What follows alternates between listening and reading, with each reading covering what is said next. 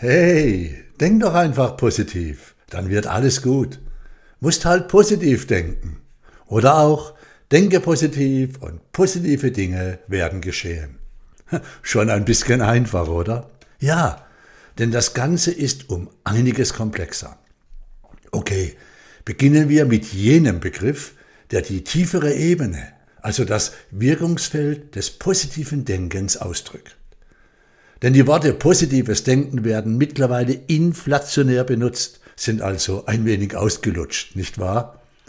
Die Aufforderung zum positiven Denken wird als die ultimative Antwort benutzt, wenn es bei einem Menschen mal nicht so gut läuft. Musst halt positiv denken. Ja, wie denn, wenn es gerade nicht so berauschend ist? Wie soll das denn gehen? Du machst mich ganz wuschig mit deinem positiven Denkengerede.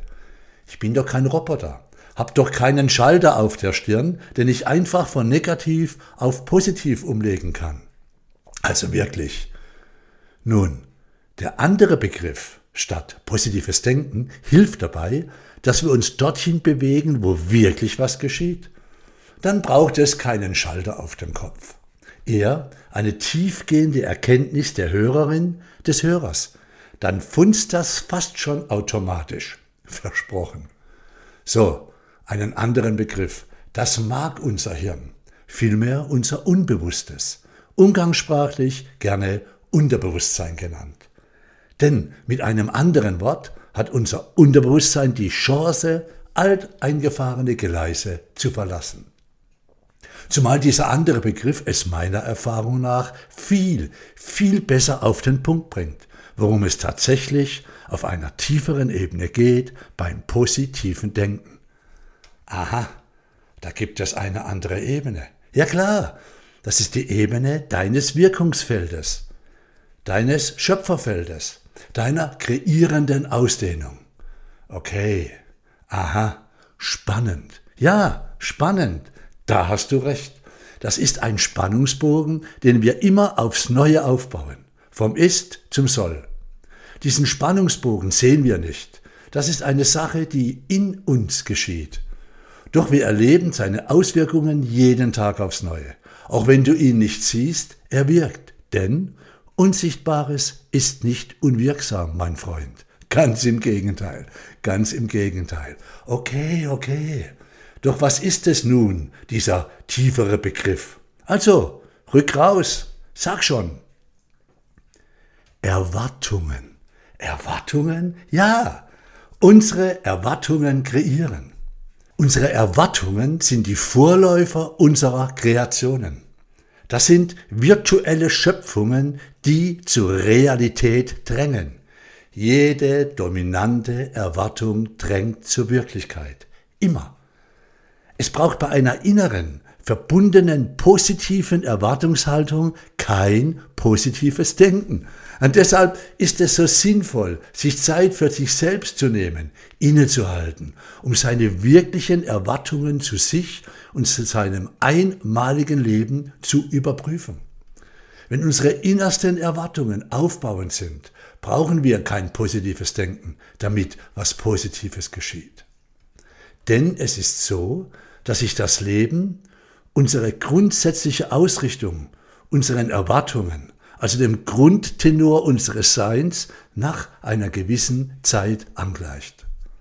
Das bedeutet, auch wenn etwas geschieht, was uns im Moment stresst, ärgert, wütend oder traurig macht, das positive Erwartungssystem gleicht an. So einfach ist das, liebe Hörerin, lieber Hörer. Wenn du es nicht glaubst, ändere deine Erwartungshaltung dazu. Oder um es anders zu formulieren, unser Denken, unsere Worte und unsere daraus resultierende Handlungen sind verbunden mit unseren Erwartungen, die wir zu uns, der Welt und vor allem der Situation gegenüber haben. Du hast doch ganz sicher schon mal den Satz, die sich selbst erfüllende Prophezeiung gehört. Ja, selbsterfüllend, selbst. Also macht sich da was selbst. Spannend. Und sehr interessante Sache, das mit diesen Prophezeiungen. Wir prophezeien uns das, was geschieht, selbst aufgrund unserer Erwartungen. Darüber habe ich auch einen Podcast gemacht. Google das mal oder schau auf YouTube. Ja, ihr Lieben, Erwartungen. Diese, also deine oder auch meine Erwartungen sind emotional verbunden mit unseren inneren Werten, Glaubenssätzen und Überzeugungen. Mai. Jetzt habe ich aber ein Fass aufgemacht. Überzeugungen. Das ist das Ding, das solche Sätze aus unserem Mund kommen lässt wie, so ist das halt, da kann man nichts machen, war schon immer so, jedes Mal passiert mir das, immer, jeder, alle. Kleiner Tipp, wenn du eine Verallgemeinerung hörst, spricht dein Gegenüber aus einer tiefsten Überzeugung heraus. Und die kann extrem betoniert sein. Hm, Kreieren wir unsere Überzeugungen, unsere Erwartungen oder erwarten wir unsere Überzeugungen? Darüber mehr im Teil 2. Okay, Erwartungen. Das ist die tiefere Ebene, die tatsächliche Wirkungsebene des positiven Denkens. Müsste also korrekterweise positives Erwarten heißen. Deshalb bringt es auch absolut nichts, einfach positive Sätze in die Welt zu schmettern oder ein künstlich gezwungenes Lächeln aufzulegen, wenn unsere innere Erwartungshaltung voller Zweifel, Wut, Unverständnis oder Ängste ist. Das ist kein positives Denken. Das sind positive Rülpser. Das ist positives Gelabere ohne jeglichen Zugeld zum Feld unserer Schöpferkraft. Sorry, aber so ist das nun mal. Letztendlich beginnt alles bei dir selbst um mal einen Satz aus dem Flyer meiner Trainerkollegin Simone Wenkel hier auszusprechen. Deine innersten Erwartungen sind es, die du erlebst. Also ist es äußerst clever, erstmal innezuhalten, die Hand aufs Herz zu legen und sich, sich selbst in Liebe und Vertrauen zuzuwenden. Das nennen wir, Petra und ich, zum inneren Tempel seiner einmaligen Präsenz zu gehen. Wer uns kennt, macht das immer wieder. Denn das ist eine gute Sache. Das bringt dich an deinen Kern, an deine tiefere Ebene. Probier es aus.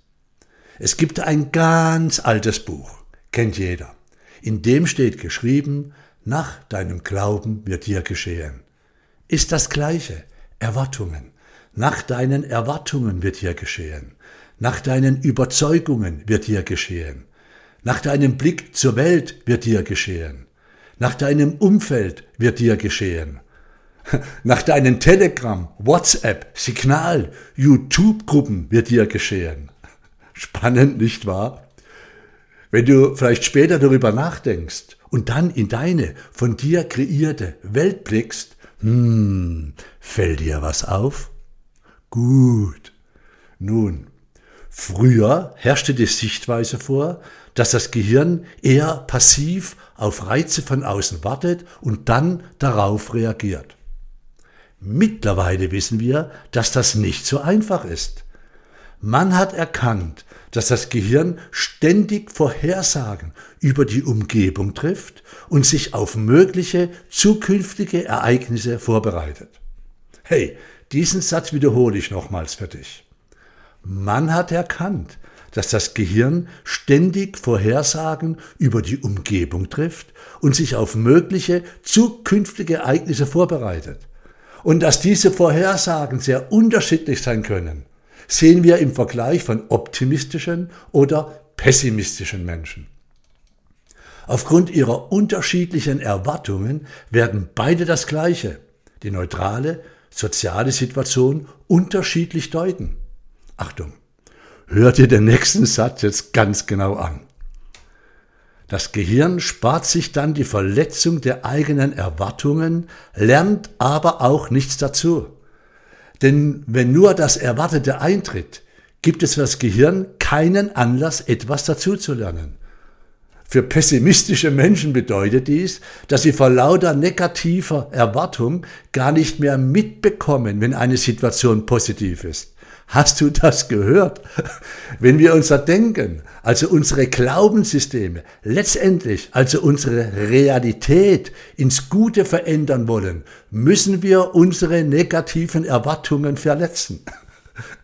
Wenn wir unser Denken, also unsere Glaubenssysteme, letztendlich also unsere Realität ins Gute verändern wollen, müssen wir unsere negativen Erwartungen verletzen. Hört sich krass an, ist es aber nicht.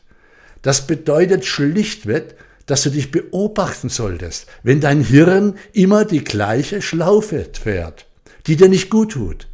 Dann tu etwas anderes. Sprich anders über die Sache. Tanze, lache, sag dir selbst. Und wenn es ganz anders ist, wenn es gut für mich ist, wenn es diese berühmte Krise als Chance ist, wenn ich jetzt erst recht was unternehme, was Schönes, Gutes, etwas, das mir Freude macht, wenn ich jetzt die Zeit nutze, endlich die Dinge, die Projekte angehe, zu denen ich in der letzten Zeit einfach die Muse nicht hatte, die Zeit, die Gedanken dazu nicht. Wenn diese Situation ein Impuls des Lebens an mich wäre, mich nun mit ganzem Herzen auf die Moves meines Lebens auszurichten, meine Moves zu leben, dem Leben meine Moves zu zeigen. So, ihr Lieben, zum Abschluss von Teil 1 noch ein letzter Impuls zum Thema Erwartungen für dich. Spannend ist, dass die Erwartungshaltung nichts an der Situation ändert. Das Ergebnis bedeutet also nicht, denke positiv und positive Dinge werden passieren, sondern eher erwarte Positives, dann siehst du es auch. Denn in dem Moment, da ich überhaupt keine Möglichkeit sehe, dass etwas besser werden kann, kriege ich auch leider nicht mit, dass es besser geworden ist. Ich übersehe das Positive, weil ich auf das Negative fokussiert bin. So, das war's heute von mir. Kannst es dir nochmal anhören. Beim zweiten Mal hörst du es anders. Hörst du neue Dinge die du eben nicht wahrgenommen hast. Da du es nun mit einer anderen Erwartungshaltung hörst. Versuch's mal. Nimm dir diese 12, 13 Minuten Zeit. Gib deinem Unbewussten eine Chance. Und dann denk darüber nach. Nachdenken. Schönes Wort. Denn das, was geschieht, liebe Freunde, ist kein Schicksal. Es ist eine Entscheidung. Es ist deine Entscheidung. Im zweiten Teil mehr darüber. Beim nächsten Sonntagspodcast. Schau auf dich und deine Erwartungen. Mein Name ist Dieter, Dieter M. Hörner. Ich bin ein toller Typ und ich liebe diese Themen. Und hey, das Universum ist genau freundlich.